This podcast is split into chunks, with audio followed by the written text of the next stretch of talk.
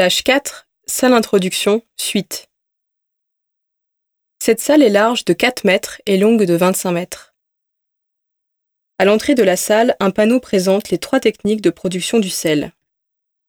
L'évaporation naturelle dans les marais salants, l'extraction de sel fossile dans les mines et l'évaporation artificielle d'eau salée qui fait l'originalité des salines de Franche-Comté.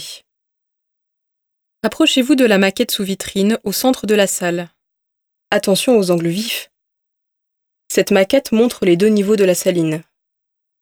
Au niveau supérieur, le bâtiment des évaporations avec les poêles, où l'eau salée, ou saumure, était chauffée, puis évaporée. Les poêles rondes, chauffées au bois, ont précédé les poêles rectangulaires, chauffées au charbon, que vous verrez tout à l'heure. En sous-sol, des mécanismes permettaient de puiser la saumure et de l'élever vers les chaudières. Différents systèmes ont été mis en œuvre. Vous pouvez notamment voir une pompe actionnée par une roue hydraulique. Elle fonctionne toujours aujourd'hui, vous la découvrirez au cours de votre visite. Rejoignez le fond de la salle et la grande peinture qui occupe toute la largeur. Peinte par Nicolas Richard, elle représente la ville de Salins en 1628. La vue aérienne met en valeur les toits de la ville, les remparts et en arrière-plan le fort Belin.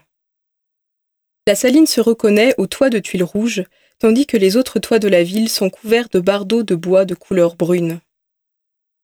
Dans la partie haute du tableau, au centre, sont représentés le Christ et la Vierge, ainsi que les protecteurs de la ville, Saint Anatoile à droite, Saint Claude à gauche. Maintenant, vous pouvez passer à la plage 5 de votre lecteur.